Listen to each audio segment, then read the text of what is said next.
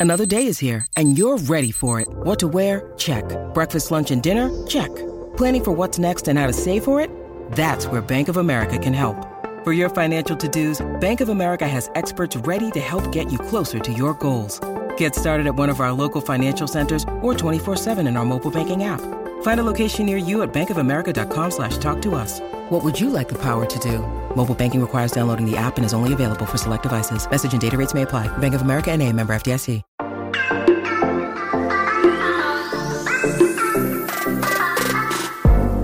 Hola, hola, muy buenos a todos y sean bienvenidos aquí a tu podcast Charlas iOS. Y aquí un episodio más, el episodio número 52. Le agradezco por eh, decidir escuchar este episodio, acompañarme aquí para que charlemos de tecnología, de Apple, lo que nos gusta. Mi nombre es John. ¡Empecemos!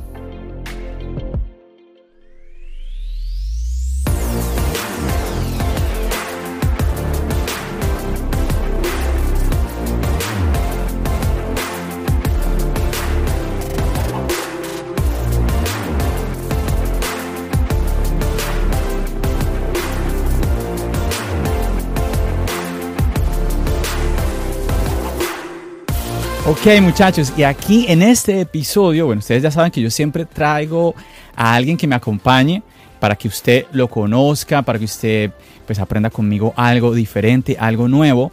Y tengo a un amigo por aquí desde España, él se llama David, él es del canal Tecnodad. ¿Qué más David? ¿Cómo vamos? Muy buenas John, pues nada, muy bien, muy contento y muchísimas gracias por invitarme a tu podcast, que bueno, soy un seguidor tuyo y me encanta que me hayas podido invitar porque para mí es la primera vez que participo en un podcast y bueno, pues siempre voy a recordar esta primera vez. Así que... Oh, ¿en serio? Sí.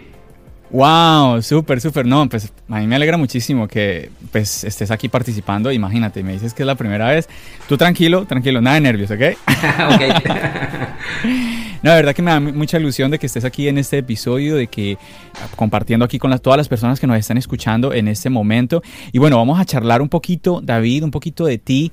Como ya les comentaba, muchachos, David está ubicado en España, pero ¿desde qué ciudad te estás comunicando, David? Pues mira, eh, estoy actualmente viviendo en un pueblecito que se llama Torrellano, que pertenece a la provincia de Alicante, en el, digamos en el sur de, España. Y bueno, si algo que tenemos bueno aquí es el clima, así que seguramente mucha gente nos conozca por, porque somos una cena turística por el clima. Uy, sí, bueno, la verdad he visto algunos videos de tu canal y digamos que tienes una ventaja enorme porque muestras unos paisajes muy, muy, muy, muy bonitos. Ok, entonces tienes un canal de YouTube que se llama TecnoDAP. Sí, es un canal de tecnología, obviamente, es un canal tecnológico. Ah, bueno, me gustaría que nos compartieras, compartieras un poquito con nosotros como por qué TecnoDAP, por qué nace este proyecto, qué te qué llega a la mente de David que decide, oye, voy a hacer algo en YouTube, voy a empezar a grabar videos de YouTube y que nos compartieras eso, cómo, y cómo lo empezaste, qué te mm. motivó, eh, qué utilizaste o si hubo algo que te detuvo. Cuéntanos un poquito de los inicios de todo este proyecto. Pues mira, yo empecé, tenía, no me acuerdo muy bien, pero en torno a 15, 16 años y empecé a escribir eh, blogs sobre tecnología en una plataforma que se llamaba Blogspot o algo así, no recuerdo muy bien, hace ya mucho tiempo. Y bueno, la verdad que no iba del todo bien, ¿no? Sentía que me faltaba algo, que no era del todo lo mío escribir, o sea, comunicar en tecnología escribiendo.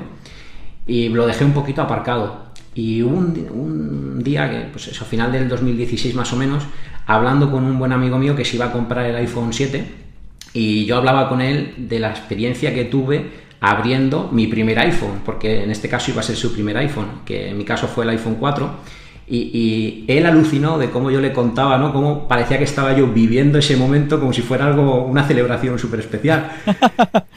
y bueno, me, fui a casa, fue, lo habían presentado, pero todavía no había salido el iPhone 7 a la venta.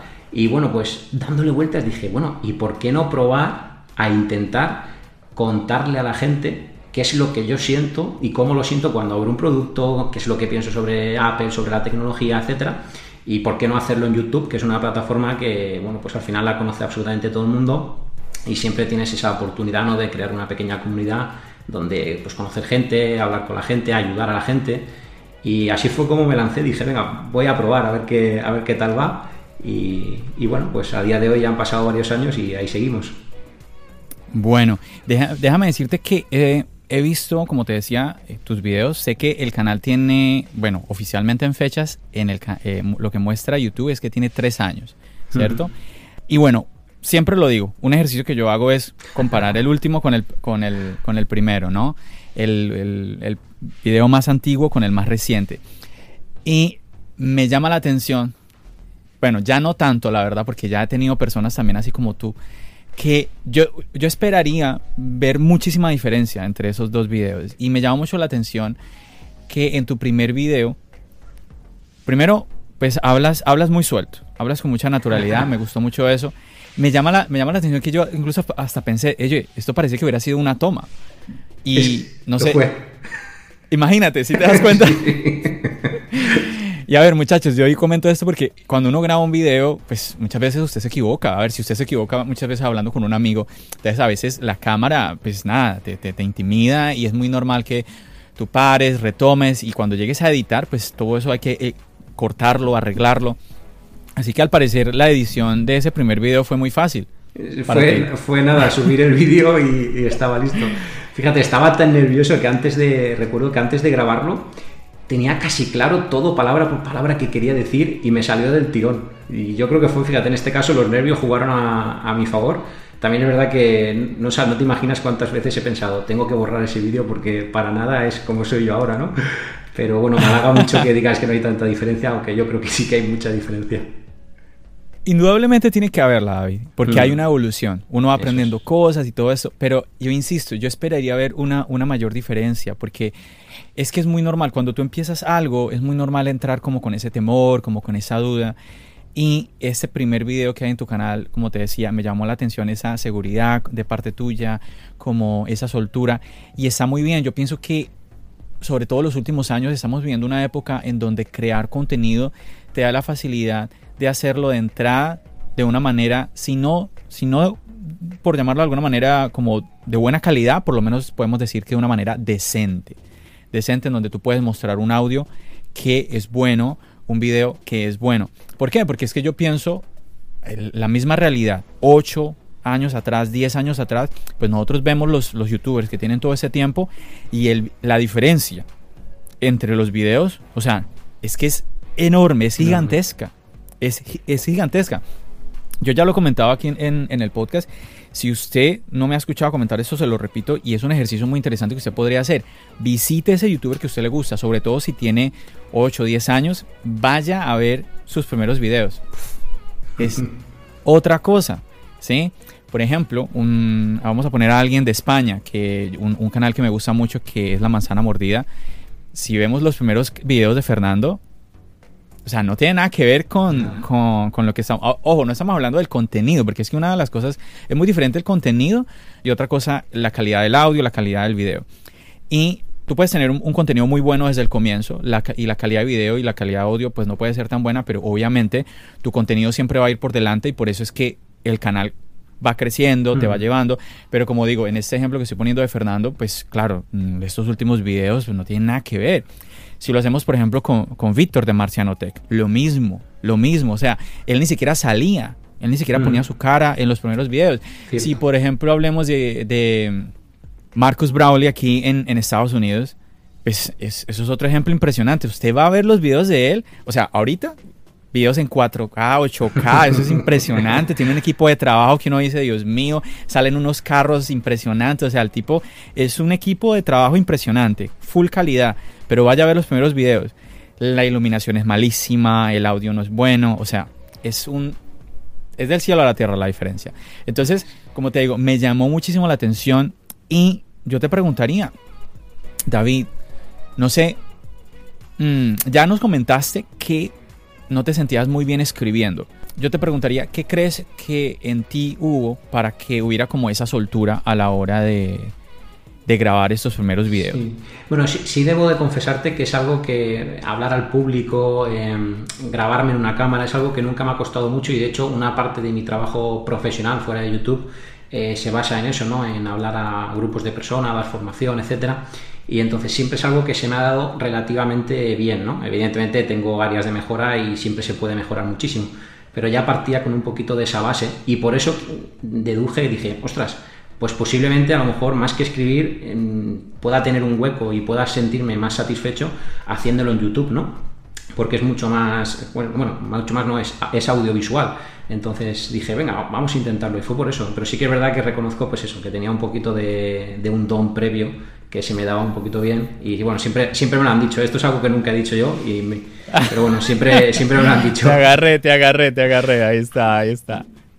David, entonces ya que nos compartes eso, yo te, yo te haría esta pregunta, sobre todo aquellas personas que nos están escuchando que quizás tengan el gusanito de grabar y no digamos por YouTube, quizás simplemente porque les gustaría grabar videos solo para ellos mismos o incluso para su familia. Que yo digo una cosa, eso es muy divertido. Hoy en día, eh, con, las con las facilidades que tenemos en nuestros teléfonos, las aplicaciones y todo, es muy chévere hacer videos, por ejemplo, para la familia, ¿no? Y tenerlos de recuerdos y todo. ¿Qué le dirías tú a aquellas personas que de pronto quisieran mm, decir algo delante de la cámara, pero se enredan mucho, no, no, se sienten intimidados, no hay esa soltura? Ya que tú nos cuentas que tienes como esa experiencia ya desde antes de YouTube, ¿qué consejo nos podrías dar?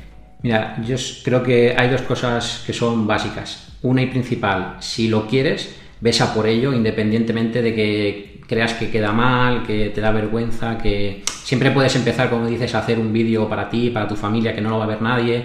Y eso te da pie a la segunda cosa que más necesitas cuando vas a hacer algo así, que es practicarlo, ¿no? Esto al final, si practicas, vas cogiendo soltura y llega un momento en que te sientes cómodo mirando la cámara. Yo recuerdo precisamente en ese primer vídeo, eh, pese a tener soltura, una de las cosas que más me fallaba es que me costaba mirar a la cámara. De hecho, si, analizas el vídeo, lo, lo, miro poco tiempo a la cámara y, yo mismo digo, pero si en otras circunstancias esto no me cuesta, porque ahora el hecho de pensar que lo voy a publicar en, YouTube hace que el nervio mm, no pueda mirar a la cámara y dijo, che, no puede ser esto.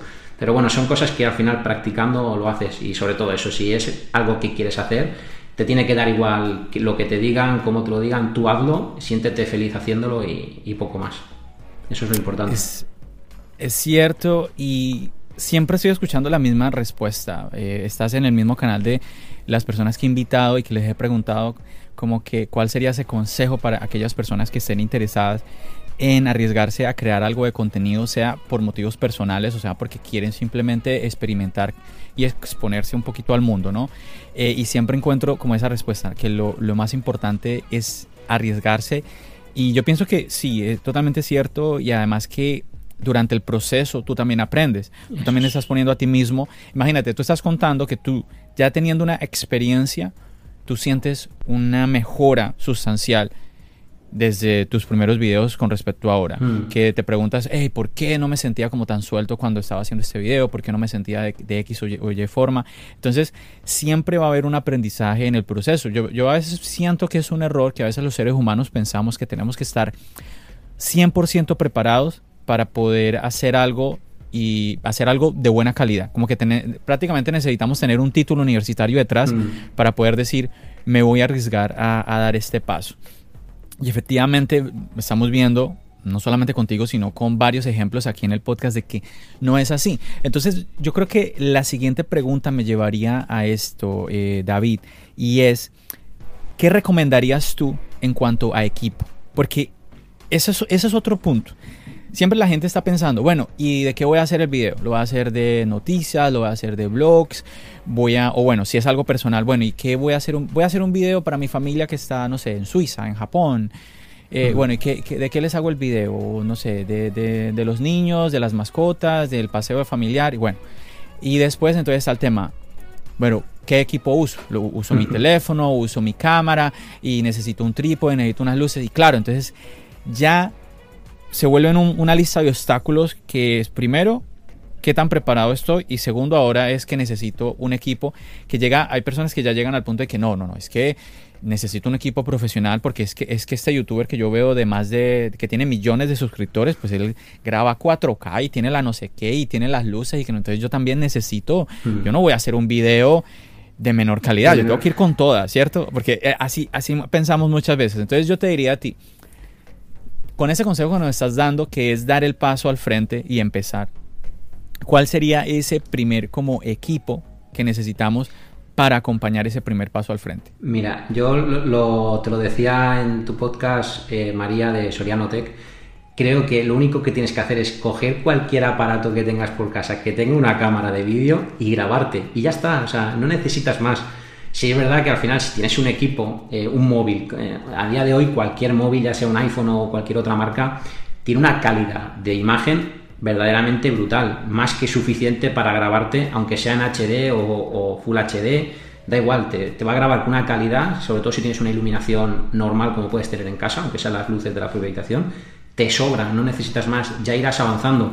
Probablemente ese youtuber que tiene millones de, suscriptores se pueda permitir un equipo que a lo mejor vale 4 o 5 mil euros. Claro, si, si esto es evidente que, como se dice aquí, cuanto más azúcar, más dulce pero no lo, necesitas para nada. De hecho, bueno, me parece, eh, no estoy seguro, pero creo que, por ejemplo, grandes youtubers tech, como podría ser Víctor Abarca, si no recuerdo mal, él empezó grabándose con la cámara de su portátil. Es decir, no necesitas... ¿El portátil? Ah, del, esa, no, me la sabía. Sí, si no me equivoco, sí, tenía un, MacBook y me parece que empezó, empezó con, eso. Y del Mac, ay Dios mío. sí. Por eso que al final coge lo que necesites, grábate y ya está, lo que tengas por casa, cualquier, cualquier móvil, cualquier lo que sea, cualquier ordenador y te sobra, no necesitas más. Bueno, entonces yo creo que avancemos un poco es al tercer paso, porque, a ver, una cosa es ¿qué voy a comunicar? De, ¿Cuál es el contenido que voy a crear? Listo, ok, lo decido. Luego está, ok, ¿cuál va a ser el equipo? Entonces, listo, estoy viviendo en, un, en, el 2020, en, un, en, una época en donde eh, la cámara que tengo en mis manos, que llevo siempre conmigo, que está en mi teléfono, me, sirve, es, lo, suficientemente capaz para darme un video decente. Ok, entonces ya tengo el equipo.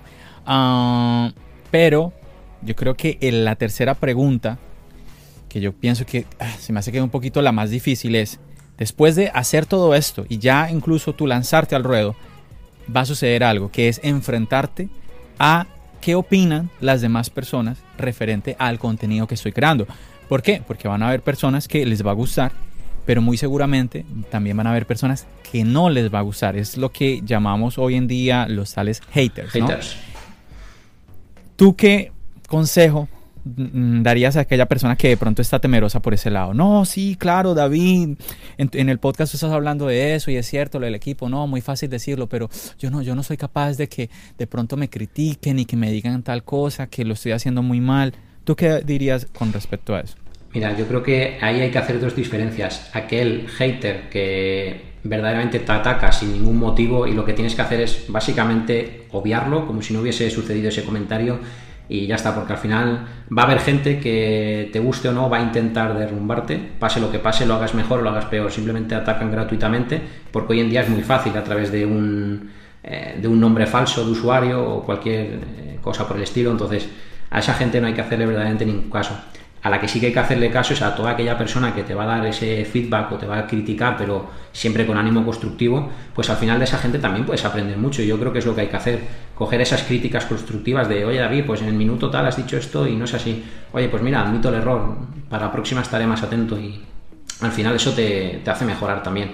Pero aquellos que te atacan gratuitamente, de verdad, ni caso y, ya está. Creo que forman parte del, mundo de YouTube o de simplemente el hecho de exponerte al público hace que, haya personas que te quieran atacar sin más, sin ningún motivo. Sí, yo creo que estoy, totalmente de acuerdo contigo. Siempre va a haber personas de que por X o Y motivo no les va a llenar o no les va a gustar del todo el contenido que estás creando. ¿no? Hay personas que, a ver, hablemos de algo muy sencillo, el tiempo. Va a, va a haber personas que te van a decir, oye, qué, qué, corto te quedó el video. Y va a haber personas que te van a decir, oye, qué tan largo ese, ese video. O sea, no. Entonces, es muy difícil. Siempre Mm, lo escuchamos de muchísimas personas eh, el decir que es muy difícil tener contento a todo el mundo, ¿no? Mm, y yo creo que en YouTube es muy normal que suceda eso. Yo inclusive quiero, quiero añadir algo y como animar a las personas de que si esto pasa, es señal de que lo estés haciendo bien. Hmm. ¿Por qué? Porque cuando tú estás empezando un proyecto, lo más normal es que te, eh, te escuche tu familia, de pronto tus amigos. Bueno, a veces, a veces no es el caso.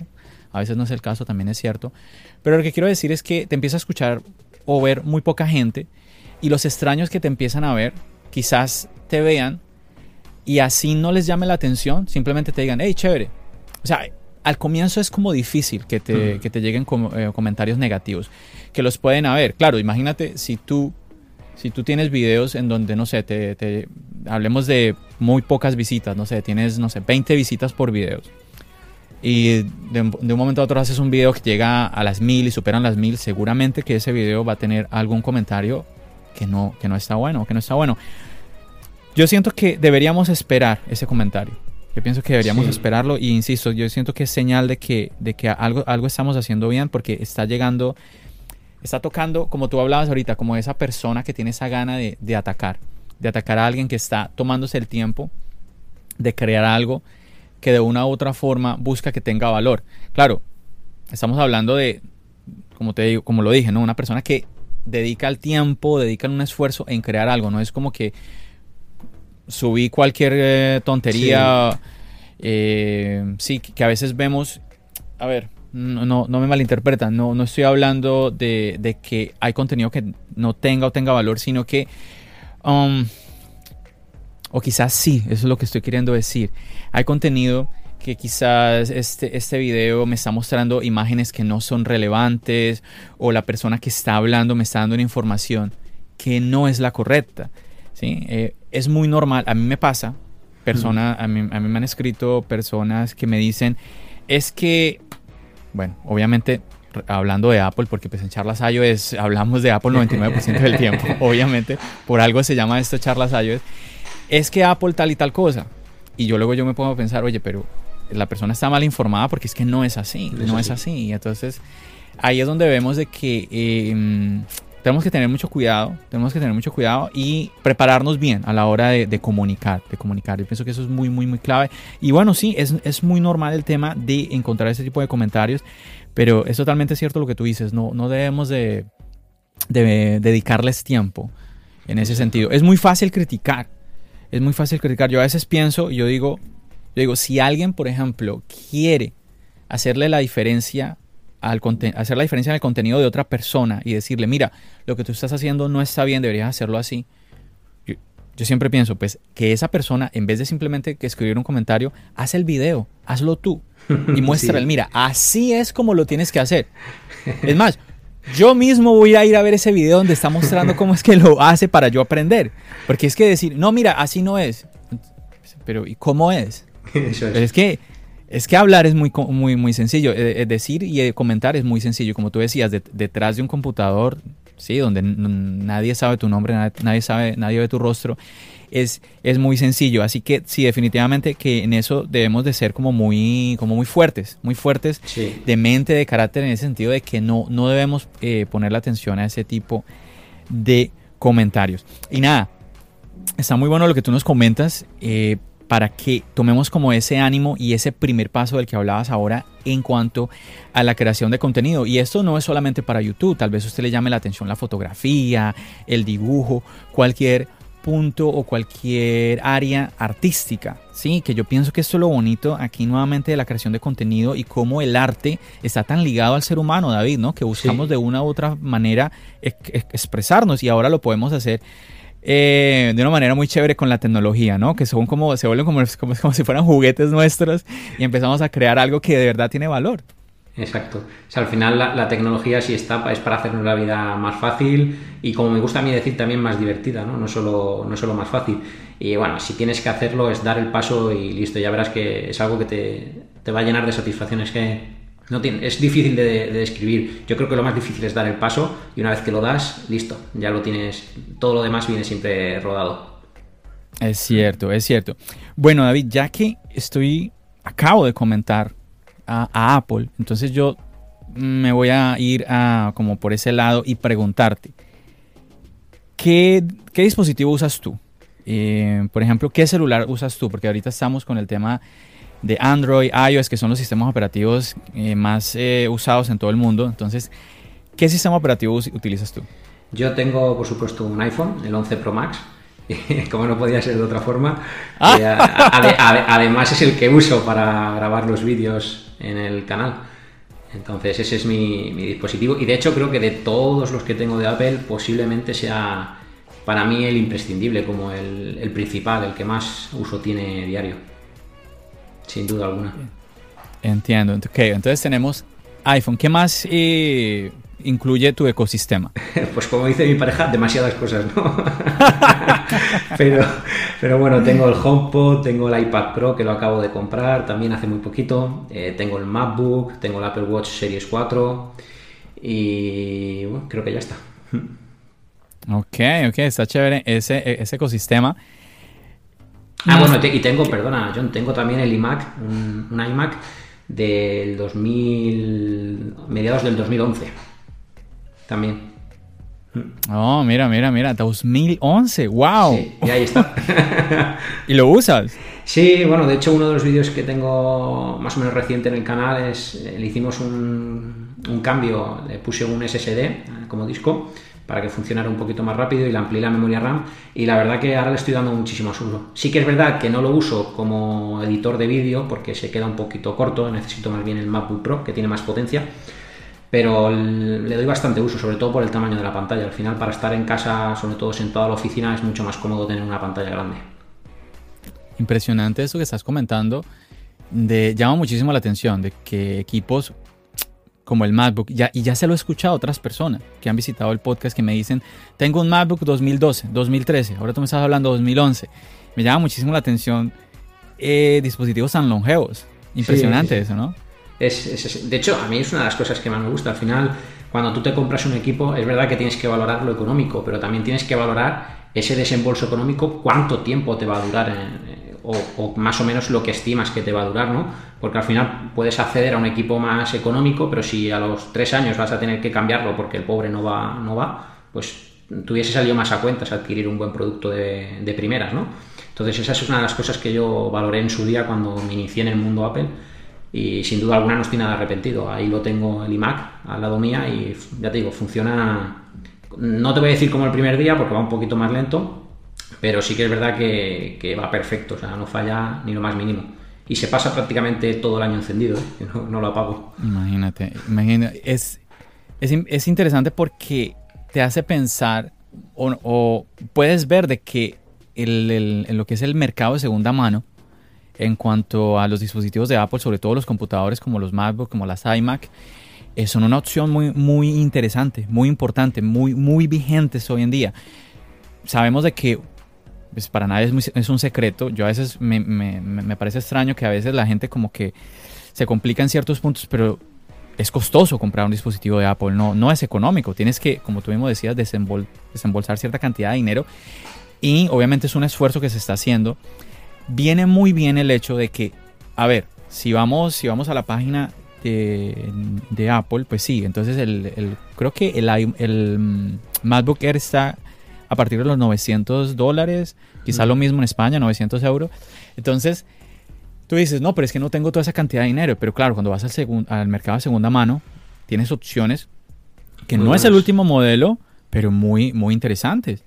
Yo contaba que yo el MacBook que tengo es el del, creo que es 2000, 2017 y, pa, y, me salió muy buen precio. Entonces, que por eso también yo me animé, porque el precio dije, no, pues está bien, está bien. Entonces me, me, animé, me animé a comprarlo. No tiene uno por qué siempre irse por el último. Ahora, si uno pues, se lo puede permitir, pues, claro. pues adelante, bienvenido. Pero eso está muy bien. El hecho de que los dispositivos de Apple, y en este caso que estamos sobre todo resaltando los computadores, tengan esa longevidad, te permite a ti, eh, por un precio muchísimo más inferior, eh, adquirir una opción de unos años anteriores y todavía disfrutar del sistema operativo, que yo pienso que así nos parezca muy bonito el hardware y todo el asunto, que como se ven de bonito los computadores, que como se ve de bonito todo esto, eh, yo pienso que lo que más se destaca es el sistema operativo. Y si tú quieres ir a, a, un, a un, computador Apple, es porque, es porque ves que te llama la atención el Mac. Si tú estás pensando que simplemente quieres ir un, a un computador Apple, simplemente porque está hecho de aluminio, um, es que vas a tener que lidiar con el sistema operativo. Claro, y quizás, y quizás mmm, veas que la, el cambio, esa transición, de pronto no estés muy contento con eso. Dime, dime, David. Claro, no, y que luego hay, hay que tener en cuenta lo que tú has dicho, que un MacBook es un producto que no tiendes a cambiar todos los años, aunque tengas el dinero disponible para poder hacerlo, ¿no? Es un producto que en un año no le has sacado, vamos, nada o, nada o menos de rendimiento, salvo que te dediques algo muy profesional con él pero entonces tienes que tener en cuenta eso, que no vas a cambiarlo todos los años y que tienes que sacarle rendimiento a largo plazo. y evidentemente el sistema operativo es fundamental que te entiendas con él y que, bueno, aunque también te digo, yo creo que al final el que se pasa a Mac, eh, yo tengo la sensación de que cuesta un poco luego volver a, Windows, ¿no? la forma con la que interactúas con el sistema es bastante sencilla y al final el hecho, creo que lo comentabais en tu último podcast, el hecho de que Apple diseñe el hardware y el software hace que ahí hay una sintonía increíble que, el usuario percibe y que el usuario puede disfrutar en su día a día. Que eso también es algo que, llama mucho la atención y por lo cual la gente yo creo que al final opta por repetir y por, volver a comprarse un Mac cuando, cuando ha vencido la vida útil del que tiene. Es verdad, es verdad, David. David, también quería hacerte una pregunta, volviendo un poco a, lo de tu canal. Entonces, mmm, comentabas, me comentabas que también usas tu, tu iPhone para grabar los videos, ¿no? Entonces, ¿con qué editas los videos? Te preguntaría. Sí, con Final Cut. Entonces, usas tu, tu MacBook para, para hacer los videos. Sé, bueno, ya lo comentaste, pero también vi en tu canal que adquiriste el iPad Pro 2020 y, además te fuiste por el de el de las 12.9 pulgadas, el enorme, gigantesco. ¿No te has animado a hacer videos ahí en el iPad? A probarlo, sí que tengo intención de hacer algún vídeo y editarlo en, el iPad y contar qué tal la experiencia editándolo en el iPad. Pero la verdad que lo tengo pues, en mi lista de, vídeos y bueno, todavía faltan unos poquitos, tengo pendientes los próximos. Te digo que me apunto a ver ese video. De verdad que me interesa, me interesa. ¿Cuántos, cuántos, bueno, si el canal tiene tres años, ¿cuántos años llevas eh, ya conociendo o utilizando Final Cut?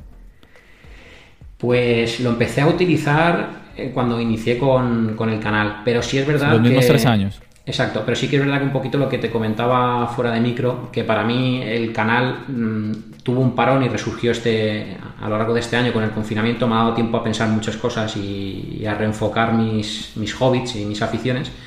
Y lo he empezado a descubrir más en detalle ahora, desde este año, a, investigar, a ver propios vídeos en YouTube que te explican cómo hacer ciertas cosas que digo, uy, yo me veo capaz, voy a intentarlo y aunque luego no salga en un vídeo, pero sí que lo pruebas para ir ganando esa experiencia y, esa soltura editando, porque al final creo que me gusta, bueno, creo no, estoy convencido que en mi caso, por ejemplo, una gran parte del tiempo se dedica a la, edición. Quizá lo que es el hecho de grabar el contenido en sí es el que menos. Primero tienes la preparación, que ya te lleva una buena parte de tiempo, luego lo, grabas y te, con un poco de suerte te sale toda la primera y bien, y luego lo editas, que ahí sí que tienes que echarle horas y horas a la edición. Sí, generalmente, generalmente lo normal es que la edición es lo que más trabajo tome. Mira que, vuelvo y te digo, me interesa muchísimo ver ese video. Te animo mucho a que lo hagas porque yo hago los videos con el iPad. Yo utilizo LumaFusion y a mí me han dicho lo contrario. ¿y, qué, ¿y con qué editas? ¿Por qué no usas Final Cut? Y como los hago con el iPad, y tengo el MacBook, o sea, podría instalar Final Cut y usar Final Cut. Claro, eh, tenía, tendría que también gastarme ahí una pasta, como dicen ustedes, comprando el sistema, el sistema operativo. Pero podría hacerlo, pero no me he visto como en esa obligación, como, como que no me he visto forzado y me siento muy cómodo con el iPad, usando el Apple Pencil, el tema de que sea táctil. la verdad me he sentido muy cómodo y me gustaría mucho conocer tu opinión, porque como ya tienes tres años creando eh, videos para YouTube, en tu, en tu computador usando Final Cut, me gustaría mucho conocer tu opinión ya al crear un video con LumaFusion. Entonces, lo, estaría ahí a la espera de ese video, de verdad. Pues cuenta con él, ya verás que llegará. Va a llegar. Súper buenísimo. Y te, y, te, estaba comentando todo esto porque quería ir a esta pregunta, David. Em, es un poquito... Mm, a ver, que no, que no, se me, no me suena un poco como fuerte la pregunta, sino que, a ver, como ya lo repetimos, tienes tres años creando contenido. ¿Qué te ha, qué te ha mantenido esos tres años, David? Porque, bueno, me lo comentabas ya fuera de micrófonos, tú no haces, tú no haces dinero con YouTube. Y, a ver, y es que es, es, obvio porque, pues, a ver, muchachos, si ustedes no lo saben, uno, una de las reglas que existen ya desde hace unos cuatro años, creo ya, unos cuatro añitos en YouTube, una de las reglas es que, o requisitos que usted necesita para empezar a, crear dinero y que no estamos hablando de que empezar a ganar miles de euros, no, así sea un euro, usted, el primer requisito es tener mil suscriptores. Ese es el primero. Y en este momento, eh, estamos en los 500 suscriptores, ¿cierto? Ah, estamos ya a mitad de camino, ahí vamos, ahí vamos. Pero entonces me llama la atención eso, David, y por eso quería hacerte la pregunta, porque te has mantenido eh, durante estos tres años creando mucho o poco contenido, eso ya es otra cosa, pero el, canal es vigente, ese es mi punto, el canal es vigente durante estos tres años y sin generar dinero. Compártenos por qué no has tirado la toalla. Mira, yo aquí hay dos cosas que tengo muy claras. Una es que disfruto muchísimo haciéndolo, o sea, para mí es un hobby que yo disfruto. Yo el, sentarme luego a editar el vídeo, a grabarlo, a prepararlo, todo lo que conlleva un vídeo de YouTube, me encanta el, el, hecho de hacerlo. Entonces, eso ya para mí es un punto muy importante para no dejar de hacerlo, ¿no? Porque si disfruto haciéndolo, ¿por qué voy a dejar de hacerlo? Y luego hay algo que a mí me encanta también, que es que aunque sea una persona únicamente por un vídeo o dos o las que sean, que te digan, oye David, me gustó tu vídeo, oye David, me ha ayudado.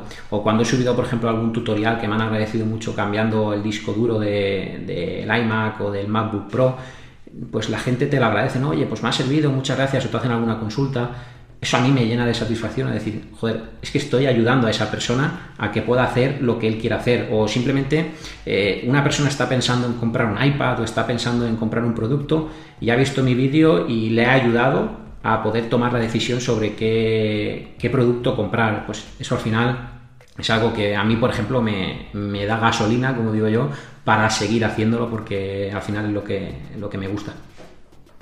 Que yo pienso que es tan importante lo que tú estás diciendo, David, eh, tener esa, ese feedback, esa retroalimentación de parte de una comunidad que hay detrás, en este caso, de tu canal. Eh, me parece que, o sea, no, no tiene un valor, no tiene un precio. Y como te, me parece muy normal lo que tú me estás diciendo, de que te llena de, de esa satisfacción. Y yo quisiera que, sobre todo, reflexionar un, un minutico en este punto, sobre, sobre todo para aquellos que nos estén escuchando, y que estén como lidiando, tener que estar ahí con el peso de eh, ir llevando su canal y ver que su canal no crece como ellos esperan. Porque es muy normal. Nosotros mm, obviamente hacemos un video, hacemos un podcast, hacemos un contenido con todas las ganas, con todo el, eh, con todo el entusiasmo y pensando quizás, ay, esto lo va a ver miles de personas y voy a tener miles de likes, voy a tener miles de views. Y cuando empiezas y te das cuenta de que son números muy pequeños y empieza ese desánimo, no, la gente no, no está interesada en lo que yo estoy creando, la gente de pronto no le gusta, o, a la gente que llego es, un, es muy mínima, entonces realmente el, impacto que estoy haciendo no es mayor. Yo quisiera que eso, resaltáramos lo que tú estás hablando en ese sentido, sobre todo para aquellos que nos estén escuchando y estén pensando de esta manera, porque, a ver, es cierto, es cierto que yo siempre pongo el ejemplo que si creamos algo y nadie lo ve o nadie lo escucha, es como aquel, es como aquel artista que escribe una canción que nunca va a ser escuchada. Entonces suena, suena un poco como triste la, frase, y veré que es así, es así. bueno, se necesita, cuando creamos contenido, se necesita que haya al final del, viaje, al final de la línea, esa otra persona que está, está disfrutando de ese contenido. ¿sí? Eh, yo quisiera eso, como animar a todas estas personas porque, a ver, es difícil, es difícil que de un día para otro miles de personas tengan acceso a ti. Y eso no quiere decir que el contenido sea malo. Eso no quiere decir que el contenido sea malo. Tú puedes tener un, un, cuadro, pintar un cuadro hermosísimo, o como decía ahora, componer una canción bellísima. En el caso de YouTube, crear un video pero impresionante, con una calidad enorme. Pero claro, como tú eres desconocido, es muy normal que no tengas ese impacto.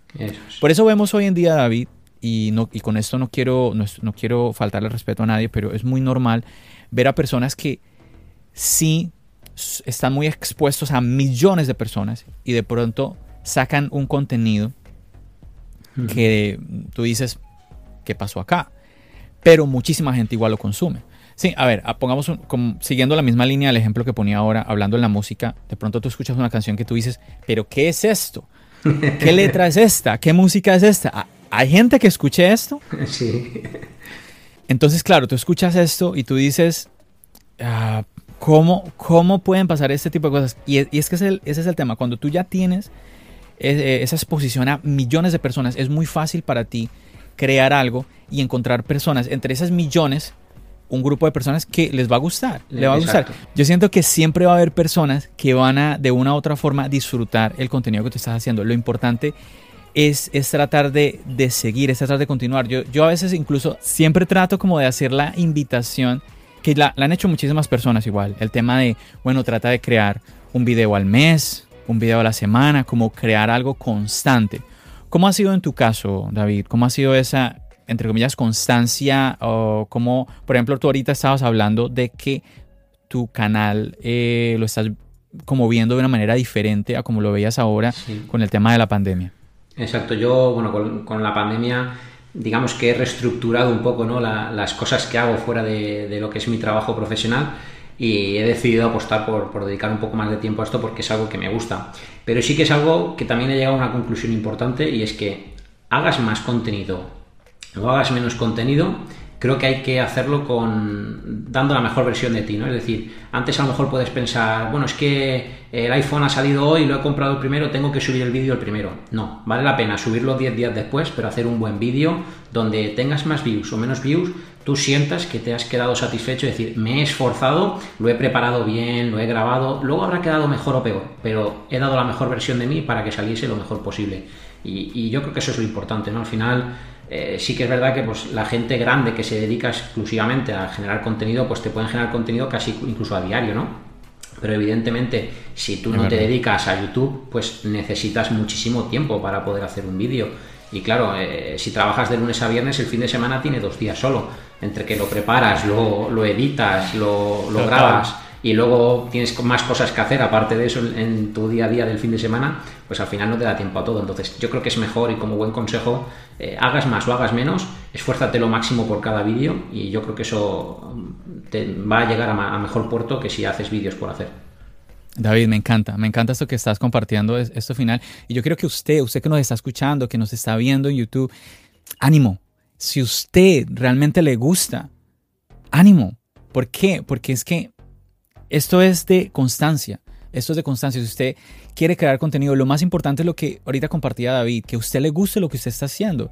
De esa manera, los números no van, a no van a tomar tanta relevancia. Y usted va a ver poco a poco, poco a poco, tal vez no a la velocidad que usted quisiera, ¿sí? Porque yo creo, yo creo que en esto todos compartimos la misma opinión. Todos, si, si nos preguntara, ¿quisieras que sea más rápido? Todos diríamos que sí. Obviamente, todos quisiéramos. Pero yo, hay que pensar en eso, en que, bueno, ha habido un crecimiento, es lento, pero ahí va, ahí va, ahí va, pequeñito, con, pasitos de bebés, pero bueno, ahí va, ahí va. Entonces, nada, ánimo, de verdad que lo más importante es eso, que a usted le guste, que usted se sienta cómodo. ¿Por qué? Porque hay un trabajo importante detrás. Y si usted no disfruta ese trabajo, llámese edición, grabación, todo esto, pues entonces va a ser muy pesado para usted este tema de YouTube. Y hoy en día, con todo esto, por ejemplo, David lo estaba comentando con el tema de la pandemia, es cada vez más importante el tema de tú tener, tú como exponerte un poco a al Internet, ¿no? Al eh, tema de tener una, página web, tener un canal de YouTube, tener un podcast, tener, tener algo en donde tú eh, estás eh, comunicándote con otros. Yo pienso que cada vez está cogiendo más y más y más fuerza. Sí, yo de hecho creo que la pandemia una de las pocas lecturas positivas que podrá tener a lo mejor es eso, que, que, las personas hemos tenido tiempo para pensar qué cosas son importantes, qué cosas no lo son y qué queremos hacer de verdad, sobre todo con nuestro tiempo libre, ¿no? Porque al final cada uno tiene su trabajo, pero tienes que ocupar también tu tiempo libre y mejor ocuparlo en cosas que te hagan feliz, ¿no? Entonces creo que eso es importantísimo. Oye, ahí está muy bien, ahí está muy bien. Quizás usted vea, puede usted cambiar eh, noches de, de ciertas actividades que tal vez no sean muy buenas para su salud, las puede cambiar por horas jugando con ciertos dispositivos tecnológicos, grabando, editando, aprendiendo cosas nuevas, porque esto, esto es un arte, es que es un arte, es así. Así que le dejamos con ese mensaje a todos ustedes que nos están escuchando, le dejamos eh, esta, toda esta historia de lo que nos está compartiendo eh, David de su canal de YouTube y todo eso con, como, con esa idea de que es muy importante eso, que a usted le guste y que ese tiempo, lo que estaba hablando David nuevamente, los hobbies, eso está muy, muy, muy clave muy importante para usted cómo usted invierte su tiempo libre y esto es una manera muy buena, muy sana. Claro, a no ser que usted se vaya a enloquecer comprando cosas muy costosas, pero de resto es una manera muy buena y muy sana de que usted invierta ese tiempo libre. When you need mealtime inspiration, it's worth shopping Kroger, where you'll find over 30,000 mouthwatering choices that excite your inner foodie. And no matter what tasty choice you make, you'll enjoy our everyday low prices, plus extra ways to save, like digital coupons worth over $600 each week. You can also save up to $1 off per gallon at the pump with fuel points. More savings and more inspiring flavors make shopping Kroger worth it every time. Kroger, fresh for everyone. Fuel restrictions apply.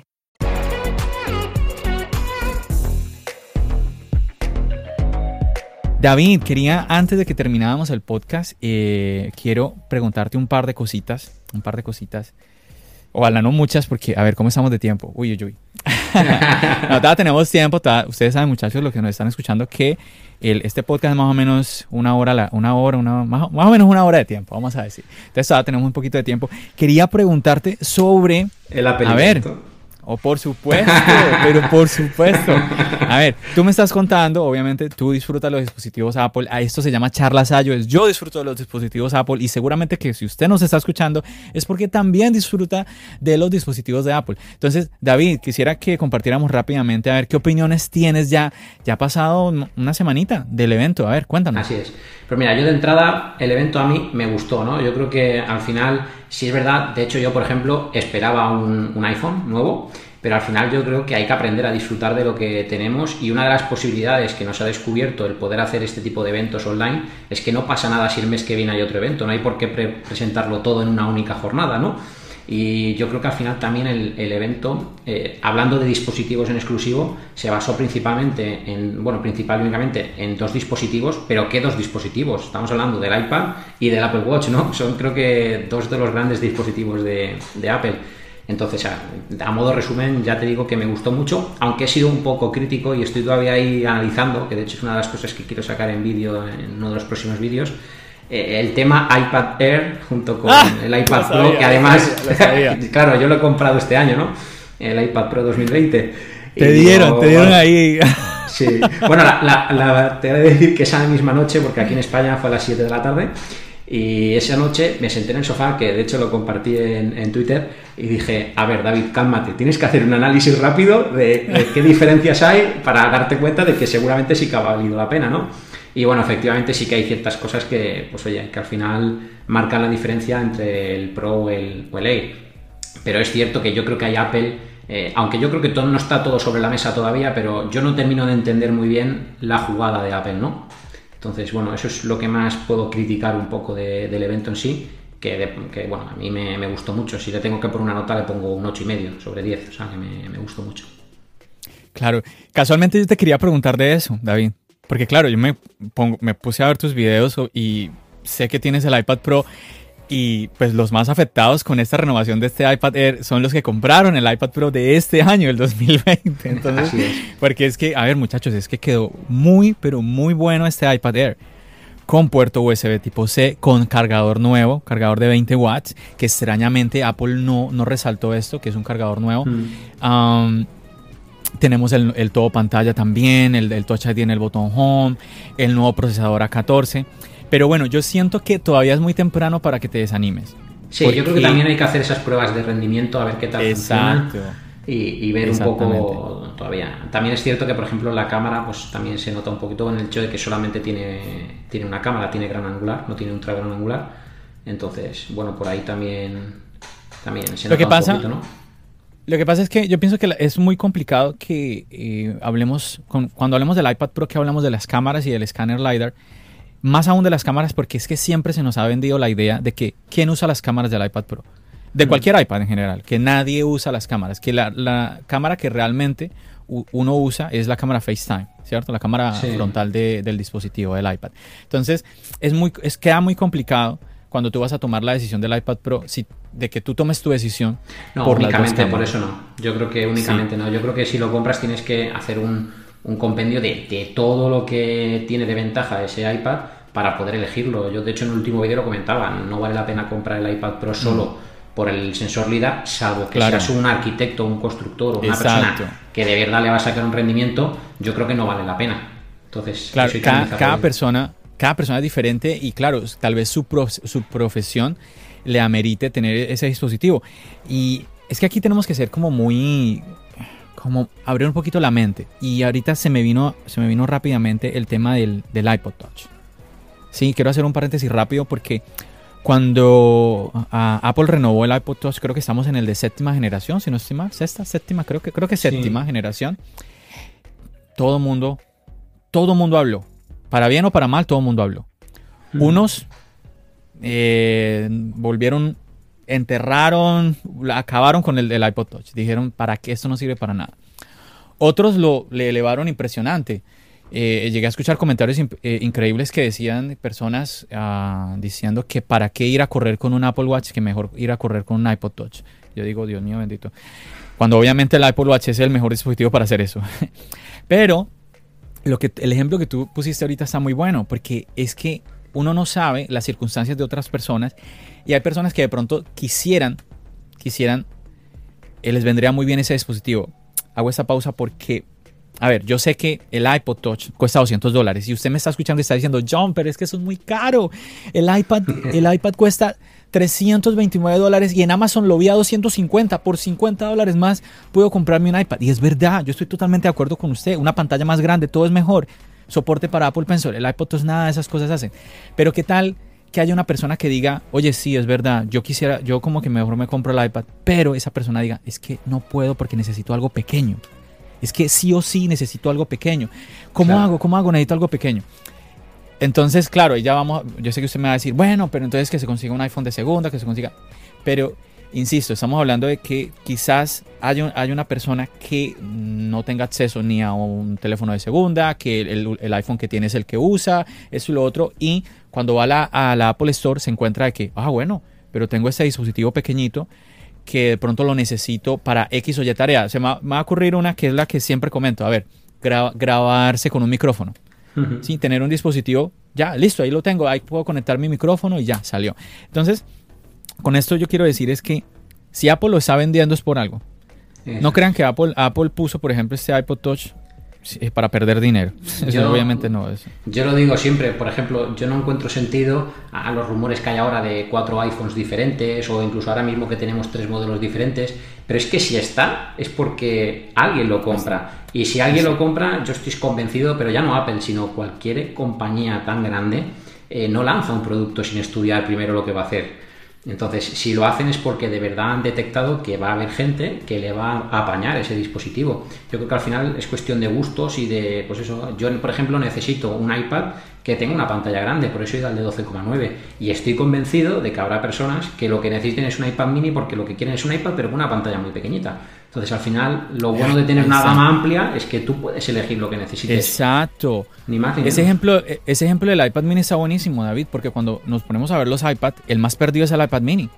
Cuando tú dices, pero un iPad mini, bueno, ahorita con este movimiento del iPad Air, porque ya, ya subió 100, 100 dólares, creo que lo mismo en España, ¿no? 100 euros, creo que fue igual, subió 100, 100, euros, entonces ya se aleja un poquito en el precio del iPad mini, ¿no? Entonces, claro, siempre el tema de, los costos te e, es un tema importante, obviamente, al, tomar la decisión.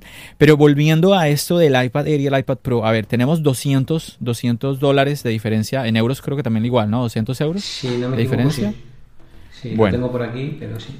Tenemos, tenemos esa diferencia y básicamente yo siento que, tú creo que también lo comentabas en el video, que lo que más resaltaba eran los 120 Hz, sí, ¿cierto? Promotion, Promotion Display que quizás haya personas que digan, nah, pero no me, no me, no me mata. Y eso es respetable, eso es respetable. Eh, yo insisto, en mi caso yo sí lo noto. Yo sí lo noto. Cuando tú vas de, de, un iPad Pro, sobre todo al iPad Budget, o sea, es que es obvio.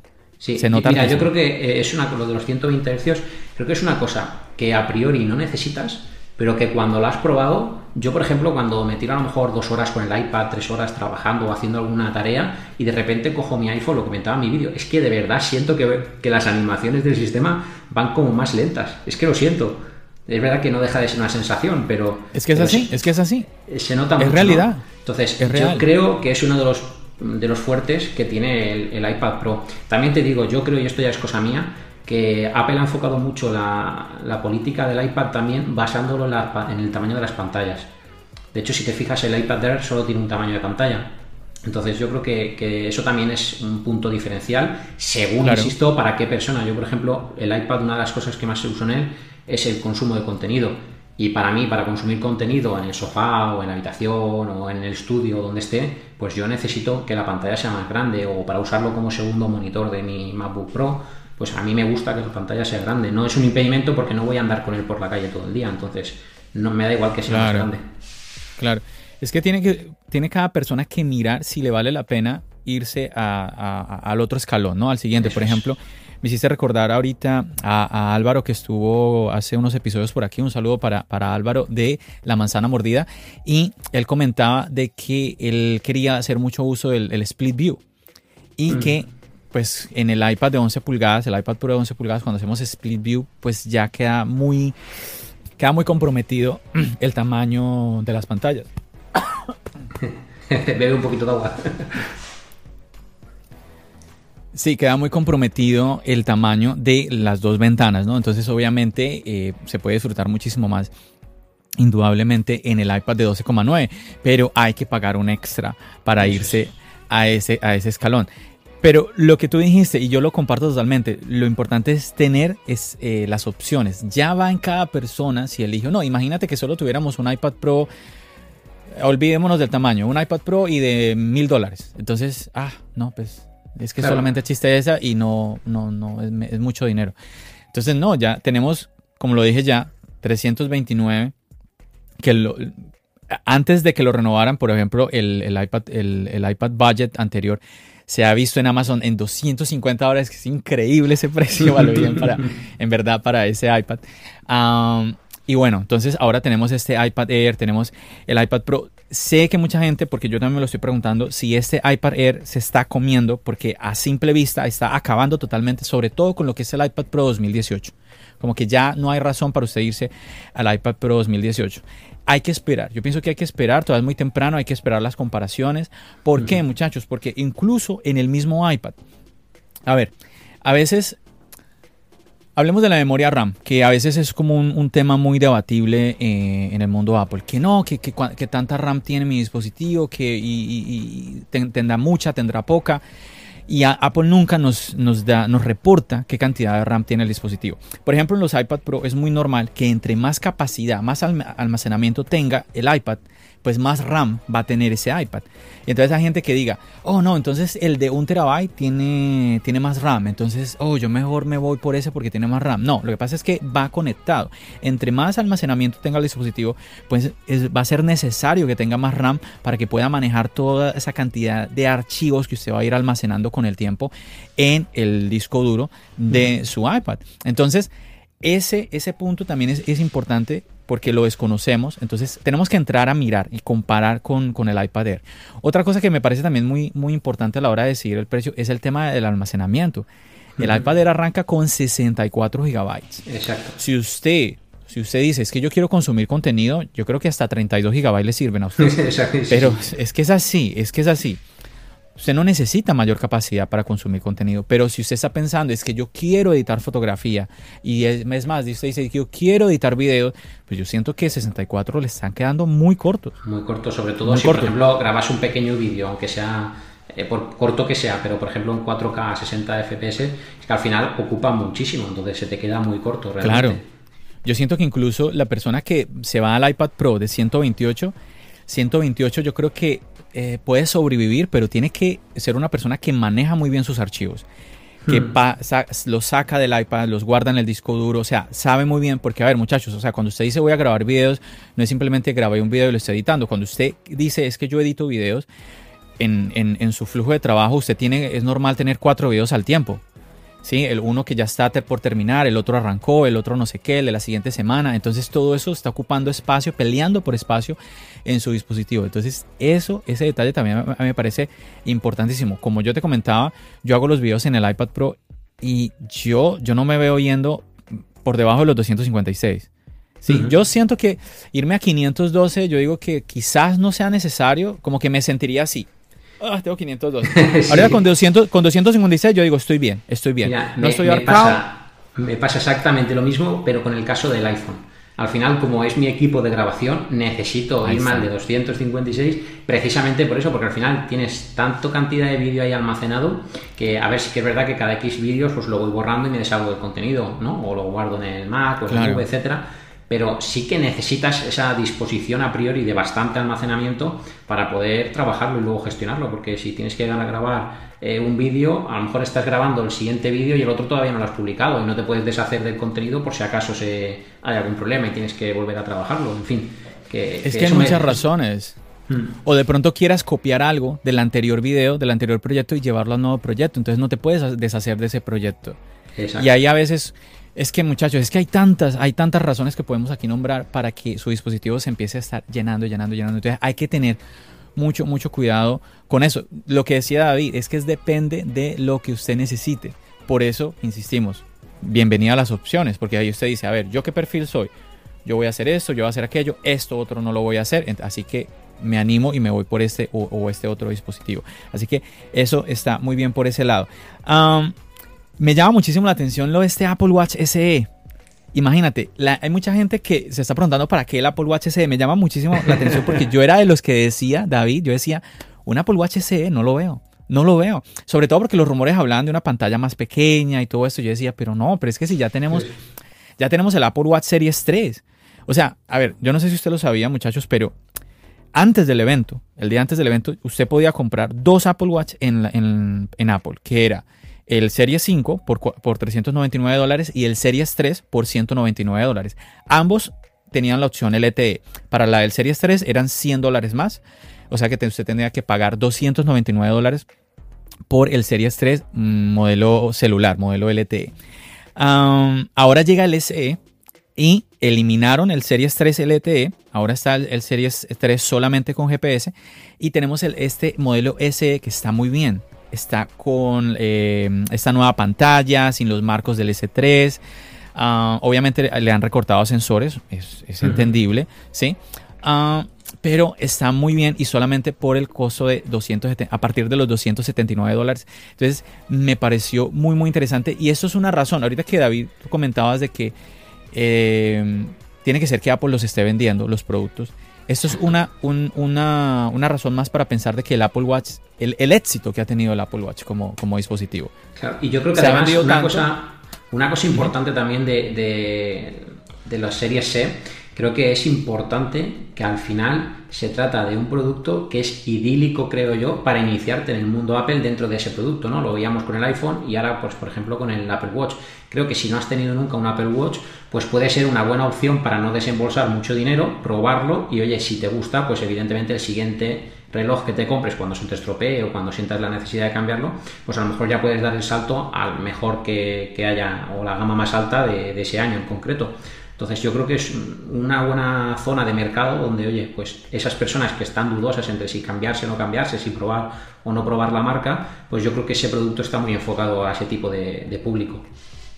Es verdad, es verdad. Y que, por ejemplo, que estás comentando, mm, por esos mil dólares que cuesta el iPhone Pro, por eso, con esos mismos mil dólares usted podría irse al, iPhone SE, el Apple Watch SE, eh, comprar también los AirPods y, y le queda incluso dinero. Sí. Entonces, y tenga en cuenta, ay, no, John, es que tú me estás hablando de la, de la gama baja de, Apple, yo no quiero irme. No, no, no. Eh, eh, a ver, en Apple eso no existe. Y yo quiero, ay, John, es que eres un fan impresionante. No, no, no, no. no, es que no, no es, no es que uno sea fan ni nada, es que es la realidad. En Apple la gama baja no existe y eso es el resultado de lo que hablamos al comienzo del podcast, la longevidad. El hecho de que, por ejemplo, cuando hablábamos al comienzo del podcast de los MacBook, y no me quiero repetir, el hecho de que duren tantos años es por eso, porque es que son productos de gama alta que permiten que sean longevos por, el, por ese mismo hecho. Entonces, no, no piense así, no piense que, que usted se está yendo como a la, a la, gama baja de Apple, porque no. Quizás sí podemos llamarla como, creo que a, David lo escuché alguna vez, low cost, más bien, eso sí lo podemos llamar, o la, gama económica, sí, sí. Pero no, no piense que es como ese, ese dispositivo gama baja ahí por debajito de Apple, no, porque eso no, no existe. El iPhone S es impresionante, 4K 60 frames, o sea, un montón de cosas Obviamente, a ver, si usted yo, yo era el primero que me quejaba del diseño del iPhone SE. Yo decía, pero ¿cómo van a sacar otra vez el iPhone SE con esos marcos? No puede ser. Pero me llama, me, claro, es que cuando tú ves la, la, realidad y tú ves lo poderoso que es el dispositivo y que de por, por algún lado tenían que recortar costos, pues tú dices, no, pues es que se entiende, es que se entiende. Nada que hacer.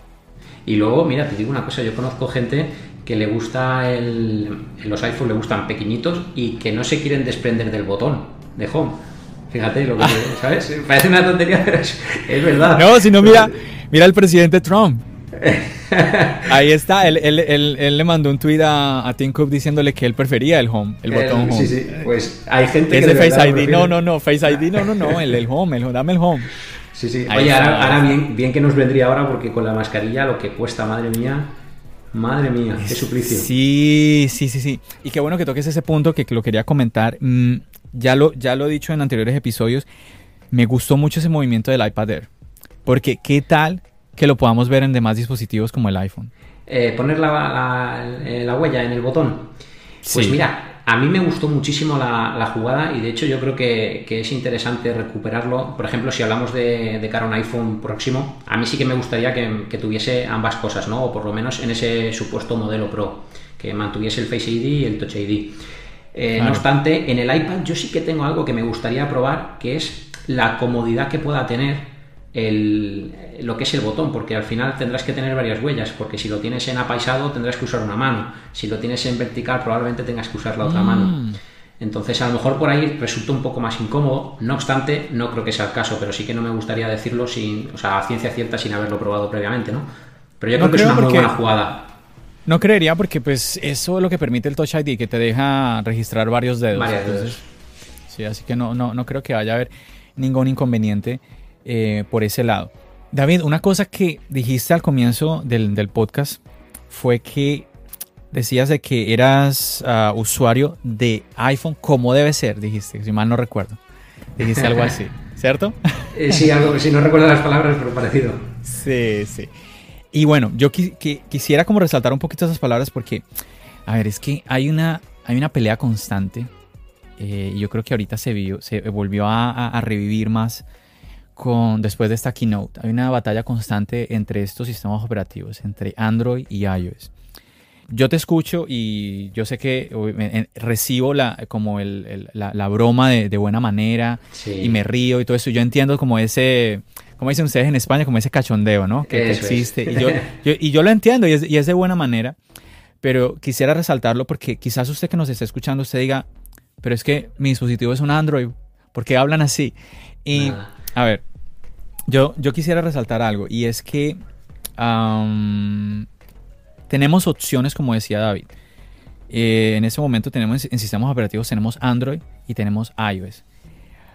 Siento que desafortunadamente tenemos solamente esas dos opciones. Sería interesante que tuviéramos más opciones. ¿Y por qué digo esto? Porque leí hace poco que Huawei hmm. está ahorita ya corriendo su sistema operativo Harmony OS. Mm, me parece supremamente interesante este movimiento, David. ¿Sabes por qué? Porque yo siento que una ventaja, lo comentaba también eh, anteriormente con otros amigos, siento que la ventaja que tiene, una de las ventajas que tienen los dispositivos Apple es esa combinación de software y hardware, que no tienen las demás marcas. Si las demás marcas empiezan a tener su propio sistema operativo, ya yo siento que ya pueden enfrentarse un poquito más a Apple en ese sentido. Ojo, Ojo, no estoy diciendo que es que Apple está por encima de todos, no. Es que yo siento que me, da como la impresión que en Apple tiene mucho valor el sistema operativo. Sí. y cuando tú vas, y cuando... Dime. No, no, no, perdón, John. No, iba a decir que eh, cuando tú hablas de Android, como que el sistema operativo obviamente tiene valor, tiene valor porque la gente que usa Android eh, habla mucho de lo, cómo pueden ellos mismos personalizar su dispositivo y todo esto, ¿no? Pero es que me llama muchísimo la atención el poder que tienen sus dispositivos. Que una cámara impresionante, que una memoria RAM impresionante. O sea, características técnicas que yo digo, pero es que es tremendo este, este teléfono. ¿sí? Y, no, y, no, solamente los vemos, no solamente vemos esos números en la gama alta, también en la gama media. Que cuando tú eres usuario de iPhone, tú llegas y dices, oye, pero esos no son los números de mi iPhone. Claro, cuando tú ya luego vas a, la, a la realidad, a tu día a día, ves que ese, esos números de poder en los demás dispositivos como que no... Yo siento, yo siento, a ver que no me quiero, no me quiero enredar, yo tengo la sensación, y ojo, ojo, lo estoy diciendo con total ignorancia, estoy siendo un atrevido con esto que estoy diciendo, pero me da la sensación, y digo que soy un ignorante porque desconozco del mundo Android totalmente, pero me da la sensación que si Samsung corriera su propio eh, sistema operativo, ese hardware se dispararía. ¡Pum! Huawei ahora con este movimiento, yo siento que el, el, hardware de, de, ellos se va a disparar. Yo siento que hay, sistema, hay celulares que el sistema operativo Android no está permitiendo que ese hardware tan poderoso dé todo su potencial. No sé tú qué piensas de eso, David. Mira, yo, a mí, bueno, dos cosas. Lo primero, la, la broma que, que, hacía es sobre todo referente porque, bueno, me gusta identificarme en el canal como que soy un poquito fanboy, ¿no? Aunque también te digo que critico bastante al a la marca, porque yo creo que cuando hace algo que no está bien o que a mí no me gusta, creo que hay que decirlo, ¿no? Y sobre todo en mi círculo lo, lo suelo decir mucho. Entonces, por ahí la broma de que era como tenía que ser, porque así lo, ven, lo digo en el canal y, y, por eso uso el iPhone. Y luego lo que comentas de, de, de, que cada marca saque su propio sistema operativo, yo estoy deseando verlo. ¿Por qué? Porque creo que eso lo único que va a ocasionar es una competencia sana entre las propias compañías, de la cual el gran beneficiado va a ser el cliente final. Entonces, yo creo que eso es bueno. Yo creo que, todas las marcas vayan avanzando hacia esa línea, porque yo creo que si algo ha demostrado Apple es que tener tu propio software y tu propio hardware te ayuda. No necesitas tener una gran memoria RAM ni un gran procesador para que ya funcione genial el sistema, porque como está todo perfectamente optimizado, pues va de maravilla. Entonces, que Samsung, Huawei, cualquier marca lance su propio sistema operativo, insisto, creo que es algo súper bueno de cara al usuario final. Van a haber muchas opciones en el mercado, muchas marcas que incluso se atreverán a, lanzar algo grande. Y oye, pues al final nos beneficiamos de eso y es competencia sana entre las propias marcas que hace que pues innoven más, saquen mejores productos. Es verdad, es verdad. Y no, es sencillamente nada. Si usted está contento con su dispositivo Android, súper. Si usted está contento con su iPhone, también, genial. Lo importante es eso, que usted esté satisfecho con su dispositivo y realmente lo esté aprovechando. ¿Por qué? Porque de verdad que eh, em, yo quisiera que todos nos animáramos a aprender a usar más nuestros dispositivos, porque estamos esperando de que Samsung, ah, Google, Apple, todas Huawei, todas estas marcas nos saquen dispositivos impresionantes y no le estamos, muchas personas no le estamos sacando el provecho máximo a los dispositivos. Y son dispositivos supremamente costosos y muchas veces los estamos utilizando simplemente para llamar, para mensajes, para tomar un par de fotos y se nos pierden un montón, un montón de capacidades que tiene eh, nuestros dispositivos para brindarnos y no las, estamos, no las estamos aprovechando. Entonces es muy importante eso. Más bien usted que coja su dispositivo y más bien trate eso, de exprimirlo y sacarle el jugo. David, ahora que estabas comentando este tema de... Eh, de este adjetivo fanboy, ¿no? Que hoy en día, hoy en día eso, ese adjetivo no es para nada positivo, ¿cierto? Se eh, pero mucho. sí, sí, sí, se confunde muchísimo. Yo quisiera preguntar tu opinión. Vamos a ver, vamos a ver qué, cuál será tu opinión, porque no la, no, la, no la conozco para nada, muchachos. Vamos a ver qué nos dice David. ¿Qué piensas de este movimiento? Ya para ir terminando el podcast, me gustaría conocer tu opinión de este movimiento. Ya, ya, sé, ya lo viste, ¿no? Ya sabes de qué te voy a preguntar. Apple Watch sin cargador. Vamos a ver, qué, vamos a ver qué ¿eh? nos dice. a ver, he, estado, he estado viendo el revuelo que se ha montado, bueno, sobre todo que tú tuviste aquí en el canal a Víctor de Marciano, Tech. Okay. Sí, que estuvieron, bueno, pues hablando, hizo un vídeo con otra de las youtubers que además sigo mucho, con Verónica. Y a ver, yo creo que mm, tanto unas personas como otras tienen razón, ¿no? Eh, en el sentido de, oye, pues hace falta o no hace falta. Yo, ¿cuál es la solución y qué, cuál, qué, creo que sería lo que hiciese yo si yo estuviese liderando la, compañía? Yo creo que lanzar el, el, dispositivo sin el cargador me parece una idea que puede ser buena, sobre todo si se repercute en el precio. Y cuando digo si se repercute en el precio es, aunque sea el mismo precio que el año anterior, si el hecho de comprarlo sin cargador no lo va a encarecer y yo voy a tener la opción de por un precio muy módico comprar el cargador gracias a haber comprado el Apple Watch, y me explico, imagínate, si el Apple Watch vale 300 dólares, si por 10 dólares más me puedo llevar el, cargador gracias a haber comprado el Apple Watch, pues bien, así solo lo comprarán las personas que lo necesiten. Y no, porque yo al final, por ejemplo, sí que es verdad que tengo mm, ni sé cuántos cargadores por, casa. Entonces yo creo que ese sentido, eh, o en esa línea sí tendría sentido bajo mi punto de vista. Qué interesante esa idea, está muy buena. Claro, es decir, tú compras el Apple Watch, vale, pues si el cargador de normal vale 50 dólares, no se me lo invento porque no sé lo que vale, por haber comprado el Apple Watch te dejo comprarlo a un precio simbólico que cubra costes de, no sé, 10 dólares. Perfecto, adelante. Pero bueno, no sé, es que sí que es verdad que al final el Apple Watch, el, iPhone y, el, y los AirPods tendemos a tenerlo en una base de carga y muchas veces es que necesitas un cargador, no tres. Mm, sí, sí, lo que pasa es que, oh, bueno, ahora, ahora estamos con este tema de las bases de carga, pero yo pienso que no están tan extendidas como muchas veces pensamos.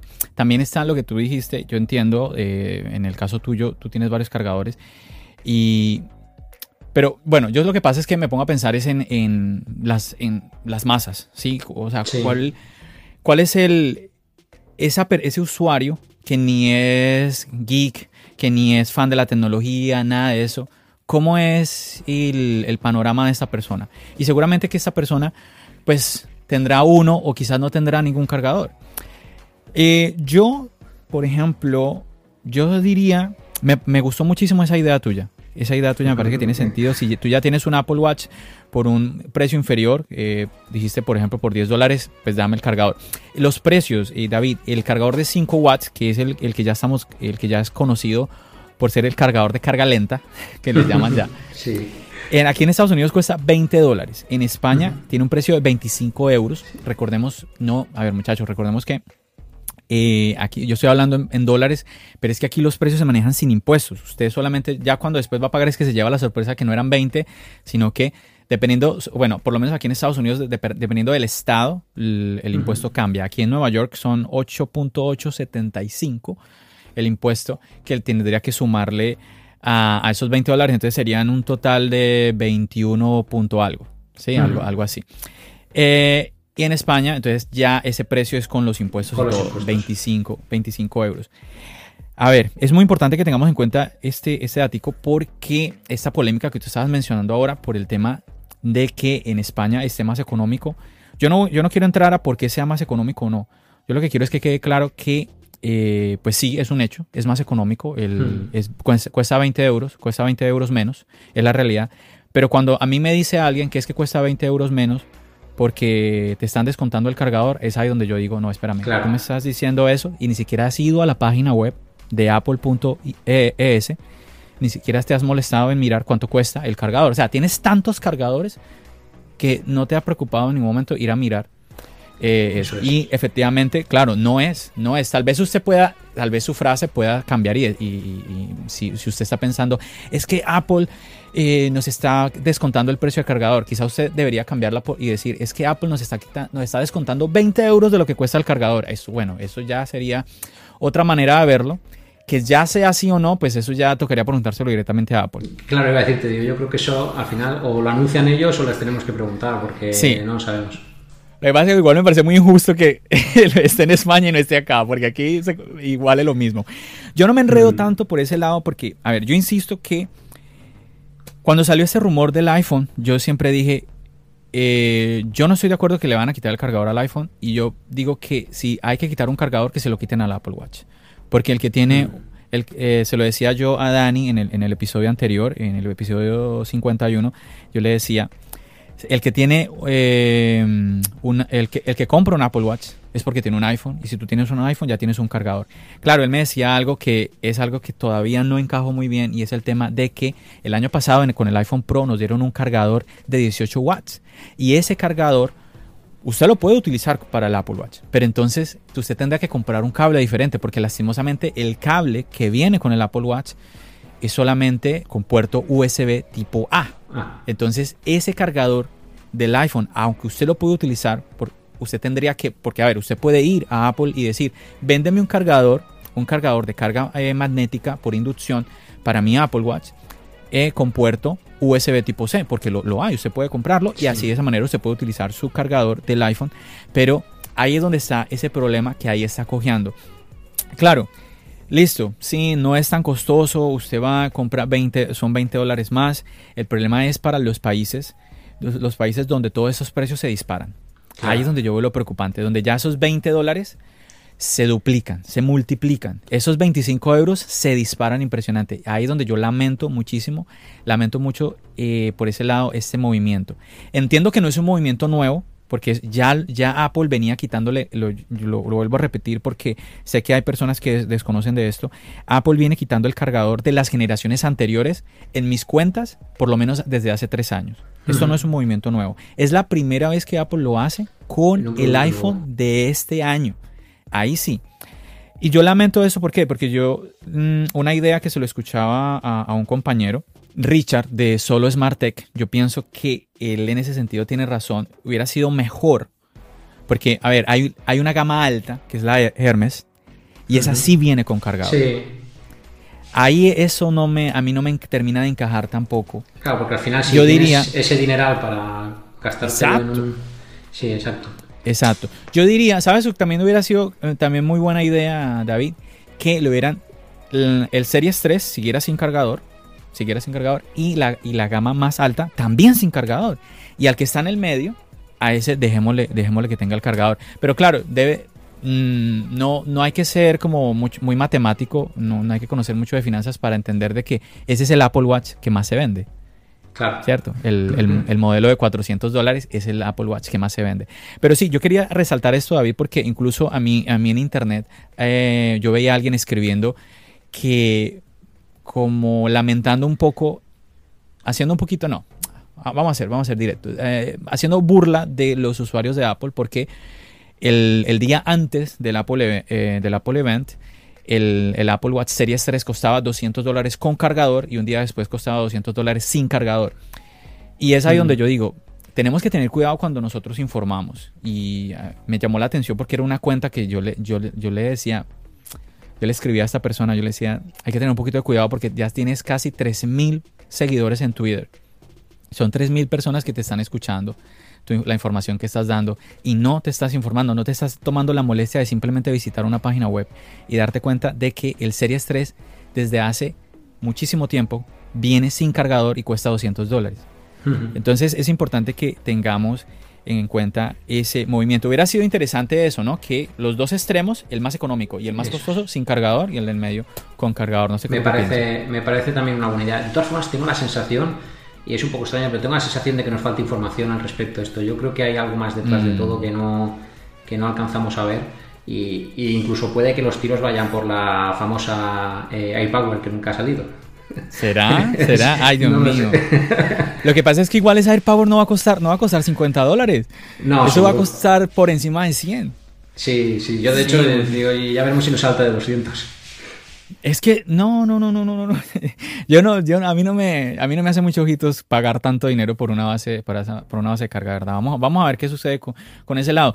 David, uy, se nos está yendo el tiempo impresionante. Ah, pero bueno, yo pienso que, yo espero que usted, que usted que nos está escuchando esté pasando un buen, un buen rato aquí con nosotros. Yo lo estoy pasando muy, muy chévere. Yo quisiera hacerte una pregunta así rápido, rápido para irnos, David. iPhone, ¿con cargador o sin cargador? ¡Wow! ¡Qué compromiso!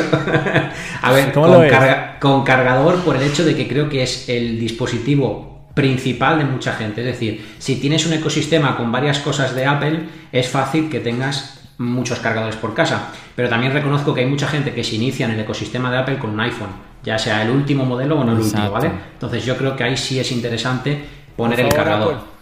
Apple, por favor, no nos quites el cargador del iPhone. Eso a mí me parece que es un error por donde se le vea. Me parece que es un error. El que esté apoyando este movimiento realmente que, bueno, está pensando solamente, yo pienso que es una vista, una manera de ver las cosas de una manera egoísta, porque de verdad que afecta, como tú decías ahora, afecta es a millones de, usuarios. Ojalá Apple que no hagas esto. Y yo siento, yo tengo esperanza, ¿sabes por qué? Por lo que hablamos ahora del iPad Air. El iPad Air tiene cargador de 20 watts. Y sabes qué? Que me sorprendió, a mí se me escapaba. No solamente el iPad Air, el iPad Budget también. Y el Pro 18. El, Pro viene con 18, que eso es otro dolor de cabeza. Sí, pero entonces, eso, el año pasado nos dieron el de 18 watts en el Pro, yo esperaría que nos dieran el de 20 watts ahora en el iPhone Pro, ¿sí? Y el hecho de que al iPad más económico le hayan puesto también el de 20 watts, el, iPad, de, eh, si usted no lo sabe, el iPad Budget, el iPad de estudiante, viene con puerto Lightning, no le pusieron USB tipo C, pero en el otro extremo sí es puerto eh, USB tipo C y va a un cargador USB tipo C de carga rápida de 20 watts. Eso está buenísimo. Y yo pienso que si Apple está haciendo este movimiento, mm, no tiene sentido el hecho de que vaya a quitárselo al iPhone. Ojalá que no sea por el tema Y al de menos, que te digo, se, si compran, lo- se compran más iPhones que iPads. Exacto. Y si lo quitan, que sea como yo te digo, es decir, que te den la opción de que tú veas que realmente estás pagando menos por el, por el iPhone, ¿no? Que te den la opción. Oye, si yo verdaderamente Mm. pago menos por el iPhone porque no lo necesito, adelante.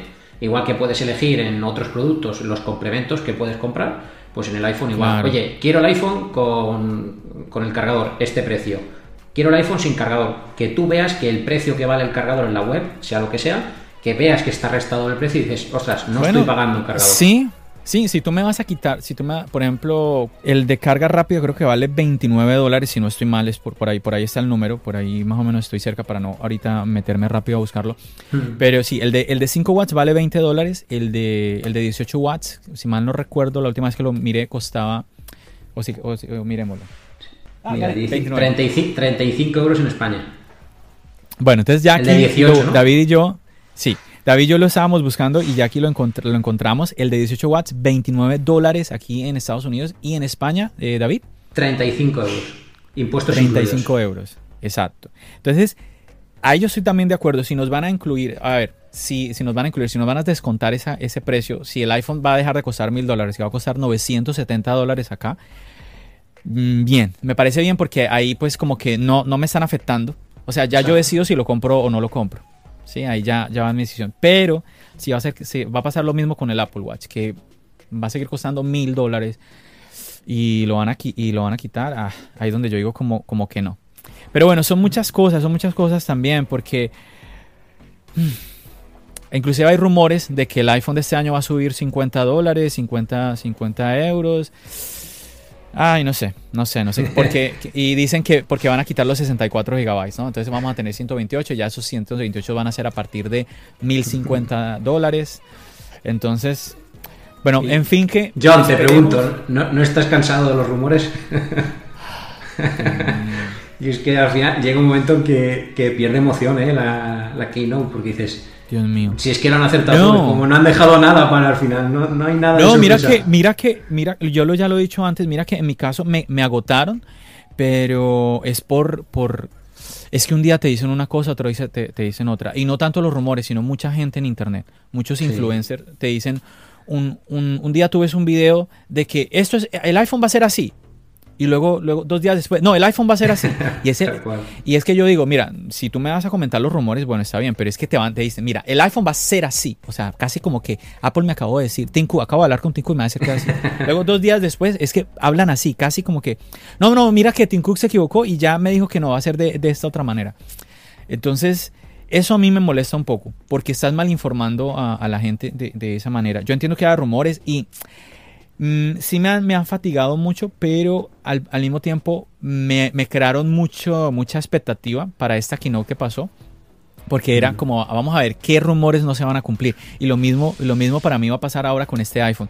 Yo se lo decía, la la otra vez lo compartía con otra persona. Yo me voy a sentar a mirar qué rumores no se van a cumplir del iPhone. es en serio, es en serio. Porque, y a reírme de, de, de quién estaba esperando tal cosa, tal cosa, tal cosa. Porque es que tantísimos rumores. Mira, mira lo del promotion display. Un día el iPhone sí, viene, sí, sí o sí, 120 Hz. Dos semanas después, no, última noticia, eh, ya no viene con 120 Hz. Que el notch más pequeño, no, no, ya, ya es igual.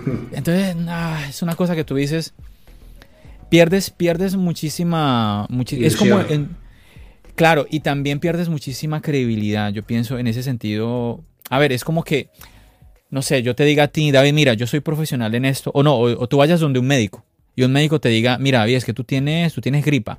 Y luego a los ocho días vayas y te diga, oye, David, mira que no, mira que no tienes gripa, lo que tú tienes es, no sé, otra enfermedad. Te digas, ¿qué pasó, doctor? No, no, se, se me chispoteó, se me chispoteó, me equivoqué. ¿What? y todos esos sí, cartones sí. detrás de usted, ¿cómo así? Ah, no, no, cualquiera se equivoca. ¿What? No, no, no, no, yo no, no, en, en eso no, no es. Entonces, ya tú no vas a ver al médico de la misma manera. Entonces, es donde yo digo, ahí tenemos que tener mucho, mucho cuidado.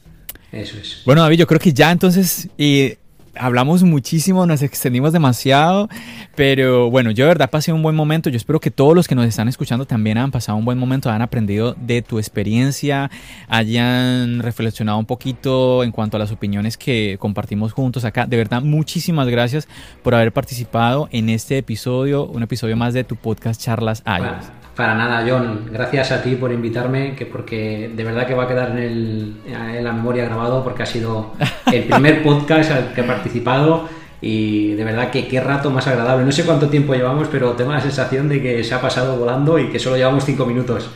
encantado. Muchísimas gracias, de verdad. Qué bueno, qué bueno.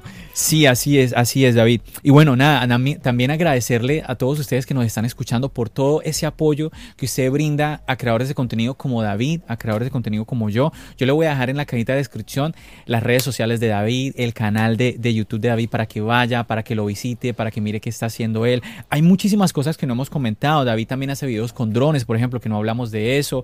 Él hace reviews de otros dispositivos, un montón de cosas que se nos escapan porque, bueno, el tiempo, el tiempo del podcast también es limitado. Aquí nos podríamos quedar él y yo hablando no, tres horas, pero no queremos asustarlo a usted cuando usted vea la descarga. Dios mío, este podcast está muy largo. Entonces, hay muchísimas cosas que ya yo se lo dejo a usted para que vaya, vaya, le pegue una visitica a este canal de David. Recuérdanos el nombre del canal, David. Tecno. Tecnodap. Así es. Entonces, para que vaya y usted lo visite. Y bueno, recordarle, recordarle, si usted le está gustando estos podcasts, si usted le está gustando el contenido de Charlas iOS, voy a invitarle a usted, voy a molestarlo un poquito y a pedirle el favor de que pues nos deje una reseña. Es que una reseña, ojalá si le gusta, deje cinco estrellas. Si no le gusta, tranquilo, no tiene que dejar nada, no escriba nada, no pasa nada. Pero de verdad que ayudaría muchísimo al contenido que yo estoy creando aquí en Charlas es de que usted apoye de esa manera, dando like, eh, suscribiéndose, dejando reseña.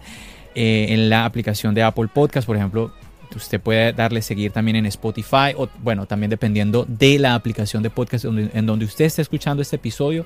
Ahí usted mira cómo puede usted interactuar, seguir, escribir algún comentario, algo. Sería muy bueno. Además que yo también lo puedo eh, leer. Yo puedo leer aquí su comentario. Si usted dice, es que yo tengo una opinión referente a charlas iOS o referente a un invitado, tal vez de David, o referente al mundo Apple. Usted lo puede hacer, escribir y yo aquí voy a, voy a darle lugar a su voz, porque eso es algo que yo quiero hacer y por eso yo estaba muy contento de que David estuviera en este episodio, porque yo quiero que tengamos voz aquí. Cuando yo creé este podcast, esa era mi intención, que yo pudiera comunicar algo y por eso yo quería traer a David hoy, que él también tuviera ese espacio para él comunicar de su canal, de las opiniones en cuanto a Apple y también me gustaría que usted lo hiciera. Si usted quiere participar como invitado, aquí usted tiene las puertas abiertas, pero si usted por X o Y motivo de pronto le da un poco de temor, está muy bien, eso es respetable pero igual lo puede hacer, puede hacerlo mandándome mensajes de audio, mensajes de texto. Así que nada, usted ya lo sabe, ah, usted tiene todas las maneras para comunicarse conmigo y ser parte de esta comunidad. Bueno, David, nos despedimos. Muchas gracias a todos por escucharnos.